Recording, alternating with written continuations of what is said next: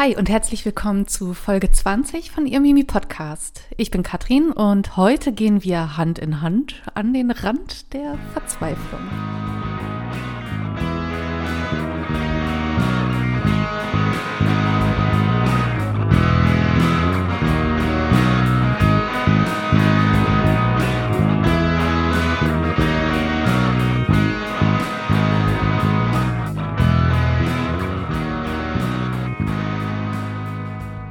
Hi und schön, dass ihr wieder dabei seid. Ich melde mich aus meinem Urlaub zurück und ähm, witzigerweise hatte ich eine Folge 19,5 aufgenommen und die ist überall erschienen, aber nicht bei Spotify und ich habe keine Ahnung wieso.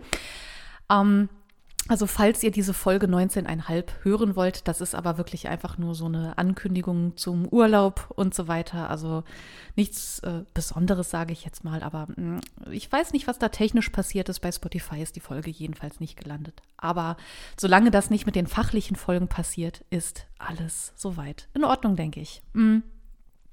Genau, ich war im Urlaub, ich war im wunderschönen Österreich und da war ich in Wien, in Salzburg und in Innsbruck und es war einfach traumhaft und ähm, vielleicht geht bei ähm, ein paar von euch die Alarmglocke los, wenn sie Innsbruck hören und äh, ich habe mir tatsächlich etwas gegönnt. Ich war im Schloss Ambras und ja, habe mir auch in Innsbruck selbst noch die ähm, in der Hofkirche Maximilians Grabmal angeguckt und äh, das war einfach wunder wunderschön und ich habe hier einen Hang zu Maximilian und im Rahmen meines frühen Neuzeit-Specials haben Habt ihr das vielleicht auch gemerkt, dass ich das einfach äh, super spannend finde, diese ganze Geschichte um Maximilian den Ersten rum und ähm, Genau.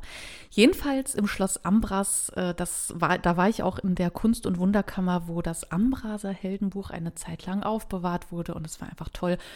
Und was mir auch aufgefallen ist, wenn man sich äh, ja auf dem Gelände des Schloss Ambras aufhält, läuft einfach ein V rum. Also das hat mich auch nachträglich noch sehr beeindruckt. Auf jeden Fall absolut empfehlenswert. Also falls ihr in Österreich mal sein solltet, fahrt nach Innsbruck, guckt euch das Schloss Ambras an und ähm, guckt euch Innsbruck an. Also es war einfach nur wunder, wunder, wunderschön. Wie gesagt, war ich auch in Wien und da habe ich mich mit Ralf Grabuschnik von Déjà-vu Geschichte Podcast sogar getroffen auf eine warme Milch und ähm, Bei einem Stadtrundgang haben wir uns auch ein paar Wiener äh, Sagen angeguckt und uns mit ein paar Wiener Sagen beschäftigt. Das war auch total spannend und die haben wir dann auch in dem Geschichtsclub von Ralf präsentiert. Also war, war richtig, richtig spannend und interessant. Und da war auch eine Sage dabei, die fand ich auch besonders spannend und da geht es um einen Basilisken. Ähm, ich möchte da jetzt auch gar nicht so furchtbar ins Detail gehen. Ich überlege jedenfalls auch daraus, irgendwann in Zukunft eine Folge zu machen. Also so ein Stadtspaziergang ist auf jeden Fall sehr, sehr, sehr inspirierend ähm, ja, für zukünftige Podcast-Folgen.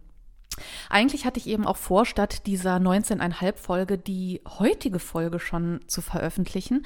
Ich dachte mir, ja, gut, kann ich ja alles schön vorplanen, aber tatsächlich ähm, und da bewegen wir uns jetzt auch langsam zu dem Thema, um das es heute geht.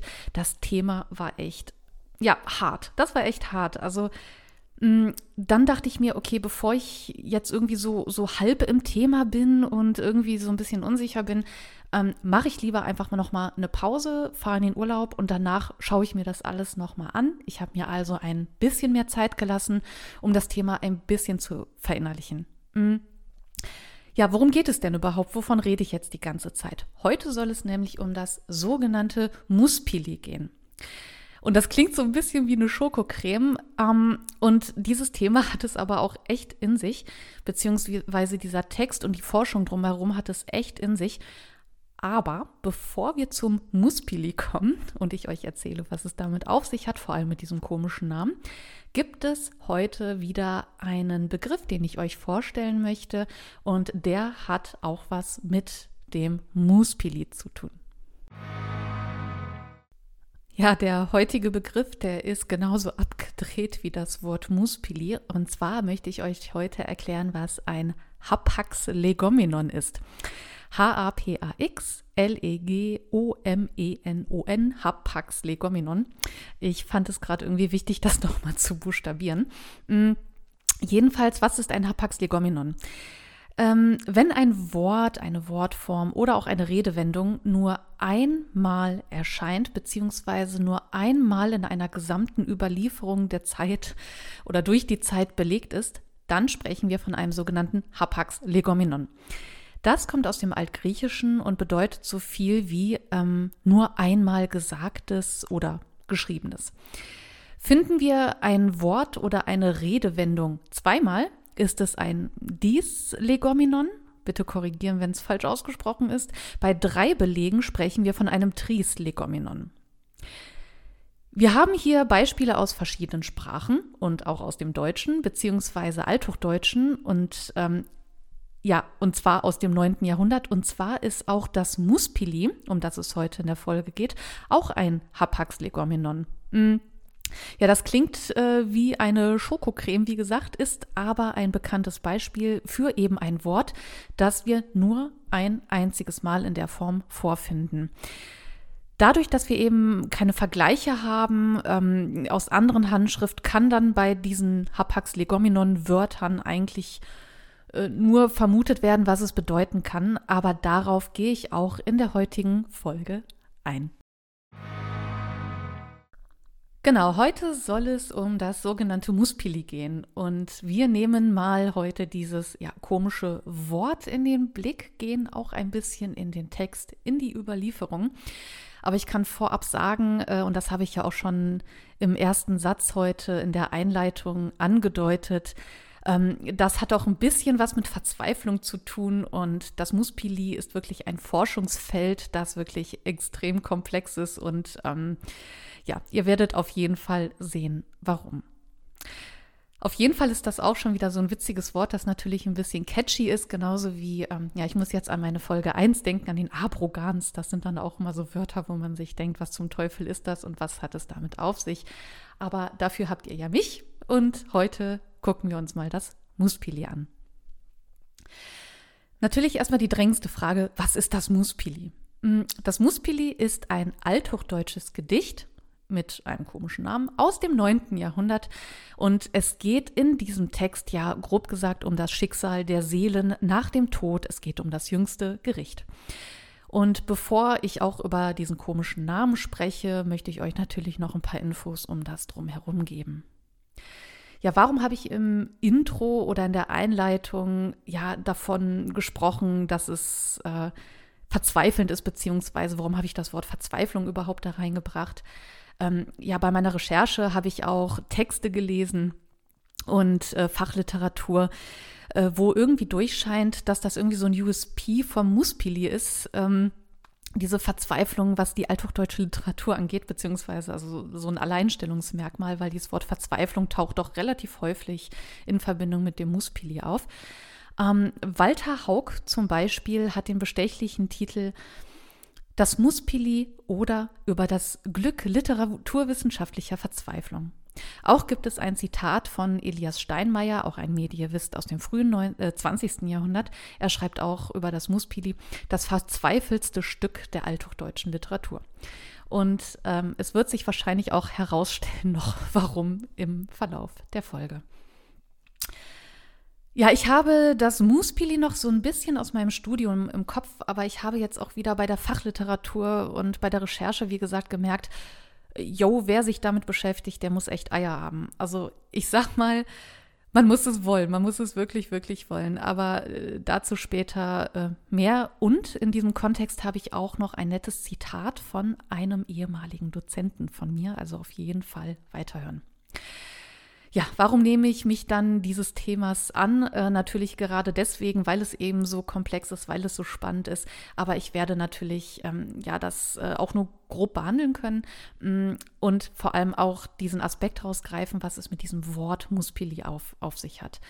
Ähm, wie gesagt, geht es grob gesagt im Muspili eben um die ähm, äh, Seelen, um den Kampf der Seelen, um den Weltuntergang. Und ähm, der Text an sich ist nicht eine eigene Handschrift, er ist nämlich Teil einer größeren Handschrift. und ähm, dazu auch später mehr. Leider fehlen zum Muspili der Anfang und das Ende. Da werden wir etwas allein gelassen und wir gehen quasi äh, direkt in Medias Res, eben dadurch, dass Anfang und Ende fehlen. Die waren irgendwie auf den Seiten geschrieben, die in der Handschrift nicht mehr vorhanden sind. Ja, zum historischen Kontext äh, schauen wir uns doch erst einmal an, in was für einer Zeit das Muspili entstanden ist. Wir befinden uns im 9. Jahrhundert, also im Frühmittelalter, und hier haben wir auch die ja produktiven Anfänge einer neuen Sprache und auch einer neuen Literatur liegen.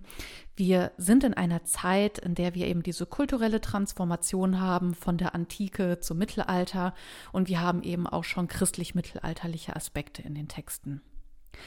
Im Kontext der karolingischen Bildungsreform, und hier befinden wir uns, äh, wurde eben Schrift und Sprache vereinheitlicht. Das könnt ihr auch in einer Folge von mir ähm, äh, nachhören, in der Folge zur Schriftlichkeit, die verlinke ich euch natürlich. Und ähm, ja, im Kontext dieser karolingischen Bildungsreform steht nicht nur das Lateinische im Fokus, sondern eben auch die eigene Volkssprache, ja, Deutsch äh, in älteren Formen. Und dieses Deutsch wird literarisiert und bekommt ähm, immer mit Orientierung an dem Lateinischen mehr oder weniger eine ja, Grammatikalisierung verpasst, die aber keineswegs mit der Grammatik von heute zu vergleichen ist oder mit dem Grammatiksystem. Ja, im Zuge dieser Literarisierung durch den Hofkarls des Großen, also eben durch diese karolingische Reform, ähm, waren aber auch eben viele vorchristliche Denkmuster überliefert. Mh, hm, was aber, die aber auch eher so zufällig anmuten und irgendwie so recht trümmerhaft und irgendwie so ungeordnet wirken. Denken wir etwa an die ja, berühmten Merseburger Zaubersprüche, denken wir an das berühmte Hildebrandslied, die wie andere Texte auch nicht irgendwie eigenständig in schönen Handschriften überliefert sind, beziehungsweise sie sind in schönen Handschriften überliefert, aber nicht eigenständig. Die wurden nämlich ja dann in bestehende lateinische, theologische Handschriften ja integriert, teilweise einfach als Ergänzung an den Rand gequetscht äh, und irgendwie, man sieht auf jeden Fall, okay, die sind irgendwie nachträglich in irgendeiner Form ja, eingefügt worden. Ja, auch das Muspili wirkt sehr zusammengebastelt, also äußerlich als auch innerlich, also wie eine Montage quasi und auch wenn wir jetzt in den Inhalt gehen und dazu gleich später mehr, ähm, sehen wir auch, dass der Stabreim nicht konsequent durchgezogen wird. An dieser Stelle ein kleiner ähm, ja, Einschub. Was ist ein Stabreim? Ähm, ein Stabreim ist ähm, eine Form, die wir in der germanischen Dichtung sehr, sehr, sehr häufig finden. Es ist quasi eine Alliteration der betonten Silben, kann man sagen. Also ein sehr anschauliches Beispiel möchte ich ähm, auch aus dem Hildebrandslied aus dem 9. Jahrhundert bringen, damit das verständlich wird. Das ist wirklich einfach sehr, sehr anschaulich. Ähm, dort heißt es in einer Textstelle, Hiltibrand enti Hadubrand unter Herion tuem. Keine Garantie, dass das richtig ist. Jedenfalls haben wir hier die Betonung auf den Wörtern mit H. Einmal Hiltibrand, Hadubrand und Herion. Und man kann hier sagen, äh, dass das eben, ja, es starbt. Also das klingt so ein bisschen wie es fröstelt. Also an dieser Stelle, das sind die Wörter, die starben. Also S-T-A-B-E-N von Stabreim. Ähm, aber germanische Langzeilen, Stabreime und so weiter, das, ähm, das ist auch noch, da kann man eigentlich eine eigene Podcast-Serie draus machen. Deswegen einfach nur zur Erklärung, was ist ein Stabreim? Einschub, Ende. Jedenfalls starbt auch das Muspili, aber eben nicht so regelmäßig. Es folgt keiner Stabreimmetrik, also nicht so richtig. Und das ist auch eben ein Punkt, der in der Forschung behandelt wird, eben dadurch, dass das so unregelmäßig ist in dem Text selbst. Es gibt super, super viele Brüche, die eine Einordnung auch einfach super schwer machen. Es scheint auch einfach nicht so aus einem Guss zu sein. Ähm, wir finden sehr viele sprachliche, metrische Unebenheiten, wie gesagt, und eben auch abrupte Stilwechsel äh, und so weiter. Also das lässt sich alles nicht so richtig greifen. An dieser Stelle ist auch die Frage angebracht, ist das Kunst oder äh, Unbeholfenheit des Schreibers oder kann es einfach weg? Ähm, also letzteres eher nicht, aber ihr wisst, was ich meine. Mhm. Ja, zur Überlieferungsgeschichte des Muspili weiter kann man sagen, dass sie jetzt nicht so furchtbar ungewöhnlich ist, aber doch auch etwas Bemerkenswertes an sich hat. Mm, das Muspili ist, wie gesagt, in einer ja, in einer lateinischen Handschrift überliefert, was wie gesagt jetzt nicht so furchtbar ungewöhnlich ist. Mm, aber was hier doch bemerkenswert ist, ist, dass der Rang der lateinischen Handschrift ähm, doch sehr hoch ist, in die das Muspili ja in Anführungsstrichen reingekritzelt wurde. Es handelt sich nämlich um eine Abschrift einer mm, oder Abschrift sogenannter pseudo-augustinischer Predigten. Mm, Pseudo-Augustinus ist der Name, den Wissenschaftler solchen Autoren gegeben haben, die ähm, fälschlicherweise Augustinus von Hippo zugeschrieben wurden. Kurze Erklärung. Jedenfalls ist, ähm, ja, war diese Handschrift im königlichen Besitz. Sie wurde vom späteren König Ludwig, dem Deutschen, oder sie wurde dem späteren König Ludwig äh, dem Deutschen gewidmet. Ähm, und hier sind wir auch im 9. Jahrhundert. Die Handschrift ist an sich super ordentlich geschrieben, super sorgfältig. Ja, und dann kommt da dieser deutsche volkssprachliche Text, also das Muspili daher und wird so fotobombmäßig einfach da reingerotzt. nicht nur optisch, sondern auch grammatisch ähm, ist das dann im Vergleich halt einfach nicht so schön wie die lateinische Handschrift. Ähm, ja, der erste, der diese Handschrift mm, beziehungsweise das Muspili dann auch ähm, als Edition herausgegeben hat. Das war Andreas Schmeller im Jahr 1832 und in diesem Kontext hat er sich auch überlegt, was für eine Potsau das eigentlich äh, so verunstaltet hat, also diese königliche Handschrift.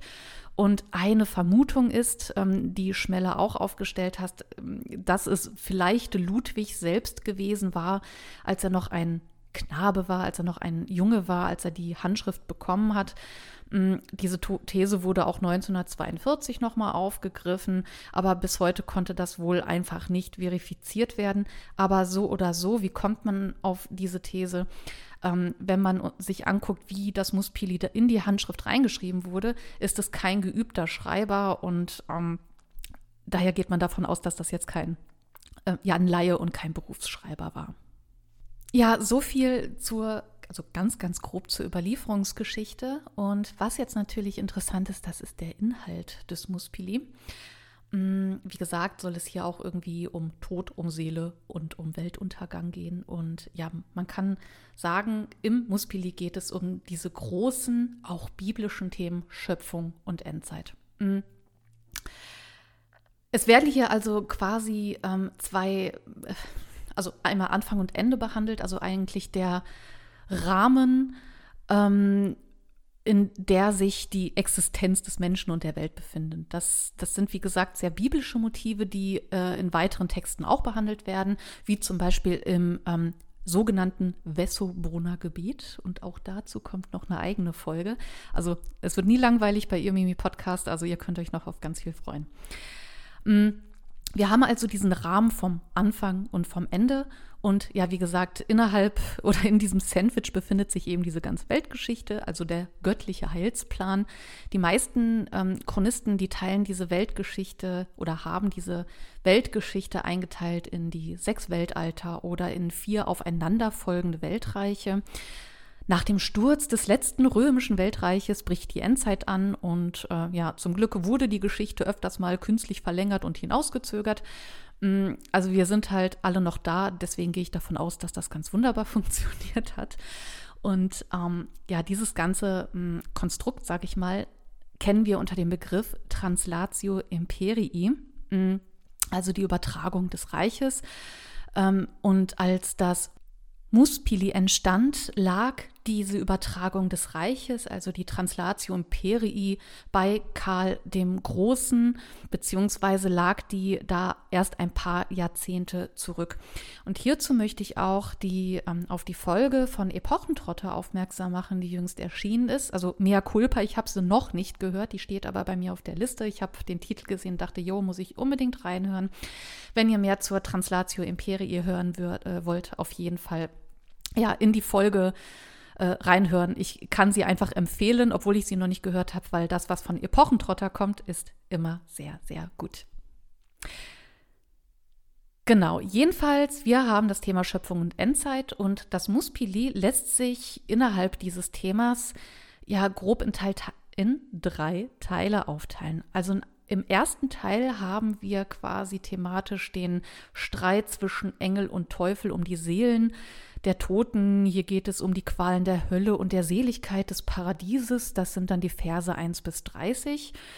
Dann in einem zweiten Teil hm, haben wir den Untergang der Welt thematisiert nach dem Kampf des Elias mit dem Antichristen, also Vers 31 bis 72. Und im dritten Teil ja, geht es um das Erscheinen Christi zum jüngsten Gericht. Also der Dude taucht hier auch auf in Vers 73 bis 103. Eine weitere spannende Frage ist natürlich, ähm, was könnte denn die Intention für das Verfassen des Muspili gewesen sein? Also was will uns der Autor damit sagen? Das ist natürlich bei so alten Texten immer eine ganz spannende Angelegenheit. Ähm, ja, also das Muspili ist nicht zuletzt ein Gedicht über das Ende der Welt, sondern am Ende haben wir hier einen sehr ja, Wort- und einen sehr wort- und bildmächtigen Mahnruf. Ähm, ja, zur geistlichen Einkehr. Er wendet sich an die Angehörigen der Oberschicht wohl, also an äh, die Adligen. Ähm, und man geht davon aus, dass sich das Muspili als Predigt eben, ja eben mahnend an den Adel wendet in Sorge über deren Seelenheil. Aber hier stellt sich die Frage, wem genau ist das gewidmet, also genau gewidmet und warum ist das in so einer Form, in so einer stilistischen Form, aber eben auch so zerfasert, zergliedert in einer bestehenden Handschrift drin, warum wurde das da reingeschrieben? Ähm, das bleibt bisher wohl äh, ja weitestgehend unbeantwortet und ähm, ja hinterlässt eben große Fragezeichen über den Köpfen. Als ich dann da saß und ja die Fachliteratur durchforstet habe, ist mir fast der Kopf geplatzt und ich dachte, jo, ich frage mal ähm, einen ehemaligen Dozenten von mir, ähm, der auch später mein Arbeitskollege an der Universität war. Ähm, der hat mich während meines Studiums oder er hat während meines Studiums tatsächlich maßgeblich dazu beigetragen, äh, mein Interesse für Handschriften zu wecken. Und ähm, er ist wirklich Experte auf dem Gebiet. Er kennt sich einfach extrem gut aus.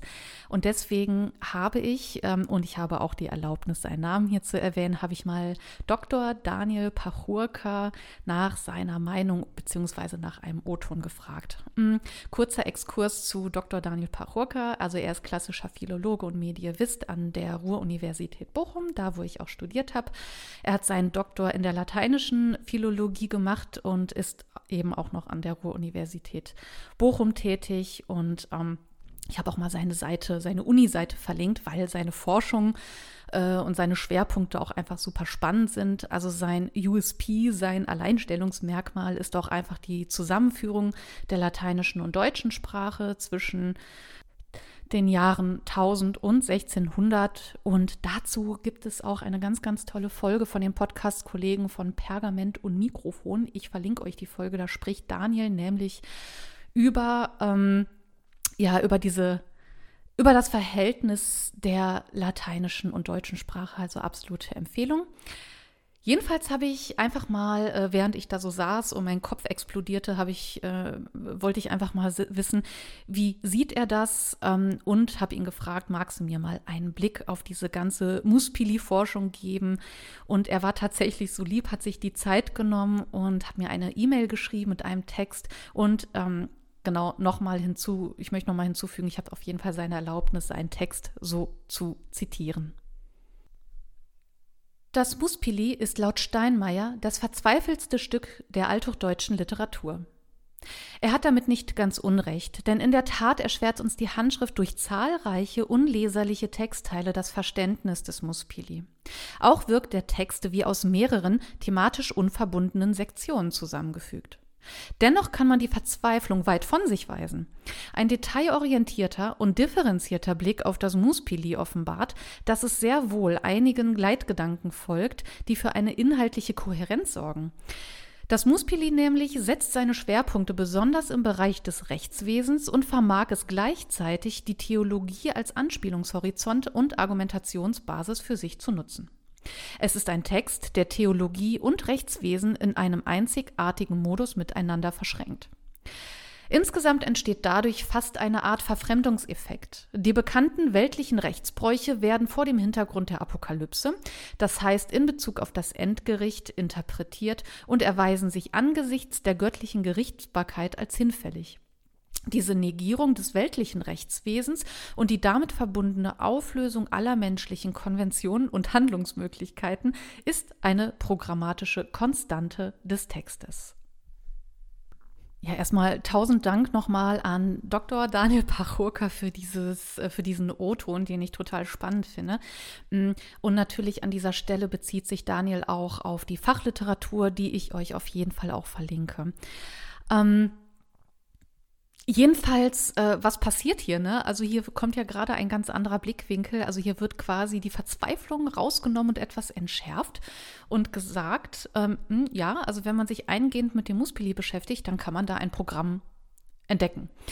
Hm, und anscheinend, also wenn ich das richtig verstehe, ist ja auch, beziehungsweise ähm, wird es ja so gesagt, ist ja eine Kritik an dem Rechtswesen auszumachen, das zu, zur Zeit in der der Verfasser eben lebte, geherrscht haben muss, zumindest aus Sicht des Schreibers.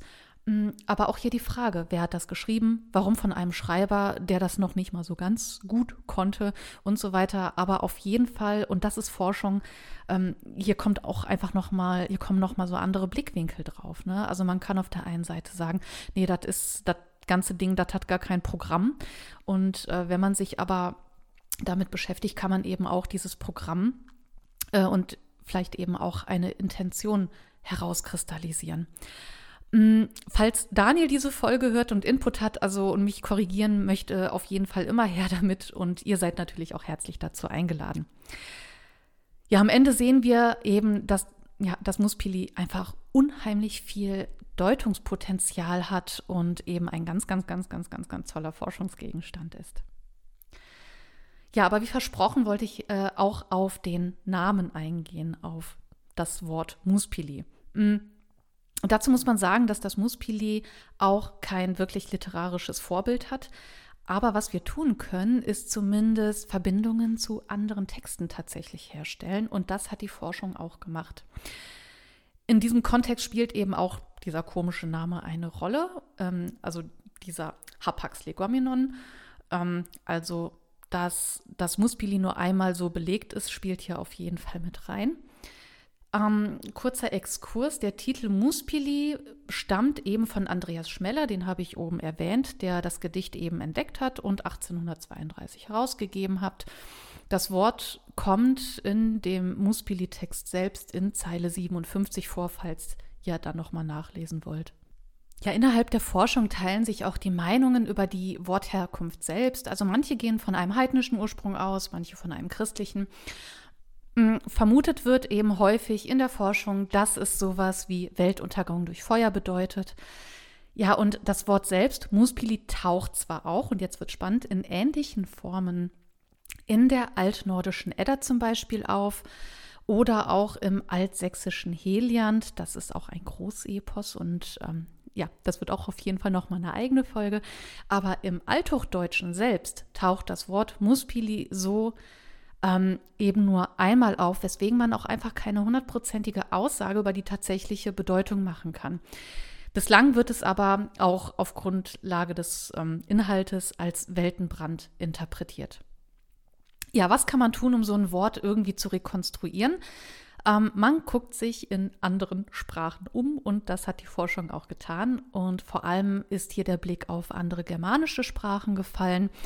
Ein paar wenige Meinungen sehen auch eine Sprachmischung aus dem Lateinischen oder sogar Hebräischen. Ähm, ich mit meiner unqualifizierten Meinung würde jetzt sagen, vielleicht machen hier die germanischen Sprachen mehr Sinn, aber mh, hm, man sollte ja natürlich also verschiedene Blickwinkel auf jeden Fall zulassen. Ja, zu welchen Texten kann man also eine Verbindung herstellen? Also im Muspili selbst, mm, also im althochdeutschen Text selbst, taucht das Wort Muspili erst einmal folgendermaßen auf. Dani mag dene mag andremo helfan vora demo muspile. Übersetzung, da kann kein Verwandter dem anderen helfen vor dem Muspili. Diese Übersetzung stammt von Stefan Müller und das Buch dazu findet ihr auch in den Show Notes. Hm. Im Deutschen finden wir das Wort zweimal im Altsächsischen und zwar im Heliant, wie gesagt. Ähm, dazu ist, wie gesagt, auch eine Folge geplant und da taucht es aus als Mut spelli kumit und als Mut spellis megin. Also so viel wie Mut spelli kommt und Mut spellis Kraft. Mm. Und das Wort taucht eben auch im Zusammenhang mit dem Weltuntergang auf und einem vernichtenden Feuer und wird hier eben äh, dort erwähnt. Demnach kann man eben auch davon ausgehen, dass es sich um, um ein Nomen, also um ein Substantiv handelt, aber wir haben hier keine Ahnung, ist es eine Person, ist es ein Wort, äh, ein, ein Ort, ein Wort ist es auf jeden Fall, ist es ein Ort oder sonst irgendwas. Ja, und was man hier gemacht hat äh, und was hier auch hilft, ist ein Blick in die altnordische Literatur. Hier haben wir ja wesentlich mehr Belege. Hm, also während wir im Helian zwei Belege haben, haben wir in der altnordischen Literatur insgesamt 15 Belege. Mm, also nochmals Erinnerung von wegen, ähm, ja, die hat doch gesagt, das Muspili taucht nur einmal auf, das ist doch ein Hapax legomenon. Also ich muss nochmal betonen, das ist der einzige Beleg im Althochdeutschen und wir haben uns jetzt gerade im Altsächsischen bewegt und jetzt im Altnordischen. Wie gesagt, taucht das Wort im Altnordischen insgesamt 15 Mal auf, in den Liedern der nordischen Edda und in der sogenannten Snorra-Edda. Also zweimal in der älteren Edda und 13 Mal bei Snorri. Also Snorri Sturluson kennen wir noch. Hm, dazu habe ich auch mal, er kommt zumindest in ein, zwei Folgen bei mir vor. In diesem eddischen Kontext, nenne ich es mal, ähm, taucht das Wort eben auch im Kontext des Ragnaröks auf, also der Götterdämmerung. Und bei Snorri oder in Snorris Kommentaren zu den Liedern wird auch über die Zerstörung der Welt gesprochen, über den Weltenbrand, äh, den der Riese Surtur hm, hm, hm, entfacht. Und äh, ja, der Fenriswolf verschlingt die Sonne, die Himmelsbrücke stürzt in die Tiefe, die Weltesche bebt, die Mächte der Unterwelt treten gegen die Götter- und Menschenwelt an. Also quasi wie ein Montag. Naja, äh, in welcher Form taucht das Wort aber genau dort auf, beziehungsweise in welchem Kontext? Hm, hier lassen sich diese 13 Erwähnungen bei Snorri in drei Gruppen aufteilen, beziehungsweise hat das die Forschung gemacht. Also einmal taucht das Wort ähm, Muspel als Ort oder als Besitzer des mythischen Schiffes Nagelfahr auf. Dann taucht es einmal in Form von Muspelsheimer auf, was in der nordischen Mythologie die Feuerwelt ist. Und dann haben wir die Zusammensetzung Muspels, Lysir, Sinir und Megir, was übersetzt werden kann als Muspel Leute, also Muspels Lysir, Muspel Sinir, Muspel Söhne und Muspels Mekir. Und durch diese Konstellation haben wir eben einen Hinweis auf Personen, also Muspelleute, Muspelsöhne, hm, dass das eben keine Orte, sondern Personen sind. Hm, spannend ist dabei auch eigentlich folgende Überlegung, also ein ganz kurzer Exkurs, also ein Wort, das im deutschsprachigen Raum, sage ich mal, äh, im 9. Jahrhundert bekannt gewesen sein musste, taucht dann nochmal im 13. Jahrhundert auf, im skandinavischen Raum, mm, als also Snorris Edda erschien. Also den Gedanken finde ich auch ganz spannend, ähm, wenn man sich die Geschichte dieses Wortes einfach mal angucken möchte. Am Ende haben wir hier aber auch einfach erschwerte Umstände. Also es ist natürlich ganz cool, dass wir jetzt hier wissen, okay, es kann ein Ort sein, es kann ein Besitzer sein, es kann eine Person sein, es kann ein Dämon sein, es kann alles Mögliche sein. Aber am Ende wissen wir trotzdem nicht zu 100 Prozent. Also wir kriegen jetzt nicht wirklich einen Duden-Eintrag zu dem Wort äh, Muspeli und können einfach ähm, vergleichen und ja, erahnen, was Muspeli einfach im Kontext des althochdeutschen Textes bedeuten kann. Ja, das war jetzt wirklich ein grober, kurzer Rundumschlag, den ich für das Muspili machen wollte. Und hm, ich, ich, stelle es sehr oft fest, aber das bringt eben so althochdeutsche Literatur mit sich. Also es ist mal wieder komplex. Ähm, und dadurch, dass die Texte eben so alt sind und zeitlich so weit entfernt, fällt es natürlich auch immer relativ schwer, da irgendwelche Deutungen ähm, beziehungsweise irgendwelche ja, Fakten irgendwie herauszustellen. Und ähm, das ist aber auch das Spannende eben an diesen älteren Texten, da hat man einfach super viele Interpretationsmöglichkeiten, Deutungsmöglichkeiten. Aber man muss sich dann als Forscherin und Forscher wahrscheinlich einfach damit abfinden, dass man nicht auf alles eine hundertprozentige Antwort kriegen kann, wenn man sich mit so alten Textzeugen beschäftigt. Aber das macht ja auch den Reiz irgendwie aus, finde ich persönlich. Ja, jetzt haben wir gesehen, warum die Beschäftigung mit dem Muspili verzweifelnd sein kann, aber auch, warum es nicht unbedingt äh, mit Verzweiflung in Verbindung gebracht werden muss. Danke, Daniel Parocca. Ähm, äh, ja, man hat irgendwie keine Ahnung, wie die Teile des Muspili wirklich zusammenhängen. Man kann auch nicht genau sagen, wann es entstanden ist, wie es entstanden ist und so weiter. Hm das Muspili wird weitestgehend so verstanden, dass es eben eine ja, theologische Erzählung ist über das jüngste Gericht und dass das da eingeflochten wurde und der Verfasser mit dem Gedicht eben auch eine Kritik ausüben wollte an den äh, Zuständen seiner Zeit. Mm, also dass das eben auch ja eine Mahnung an den Adel ist. Mm, wie gesagt, zeigt das Zitat von Dr. Daniel Pachurka aber eben auch, dass durchaus ein Programm oder auch eine Leitlinie dort ja zu erkennen ist, wenn man sich eben auch differenziert mit dem Text auseinandersetzt oder eben unter einem bestimmten Blickwinkel. Mm, ja, ich habe versucht, irgendwie diesen Rundumschlag hinzubekommen und auch einfach mal so eine Möhre hinzuhalten, was das Muspili angeht und hoffe, dass ich euch ein bisschen dazu motivieren konnte, euch auch damit auseinanderzusetzen. Ich habe natürlich alles Mögliche an Literatur und an Links in die Shownotes gepackt. Also wenn ihr Muße habt, wenn ihr Bock habt, wenn ihr Zeit habt, dann ähm, ja, beschäftigt euch auf jeden Fall damit. Das ist richtig, richtig spannend. Ja, und ich lasse euch jetzt wahrscheinlich mit ganz vielen Fragezeichen und ganz vielen Eindrücken zurück. Hoffe aber, wie gesagt, dass ich da einfach ein bisschen Einblick schaffen konnte. Ähm, und am Ende möchte ich auch noch mal ein bisschen was sagen. Also, wie ihr wisst, liebe ich es, diesen Podcast zu machen und ich liebe es, dass ich einfach meine Herzensthemen hier aufbereiten kann, dass ich mich mit dem Mittelalter beschäftigen kann, mit Geschichte und ich lerne so viel dazu, ähm, auch über mein damaliges Studium der Medievistik hinaus. Und was ich absolut feiere, ist eure Unterstützung in Form von Feedback, E-Mails. Ich habe heute, also das war jetzt ganz witzig, ich habe meine, äh, meinen Podcast gerade äh, unterbrechen müssen, weil die Post geklingelt hat.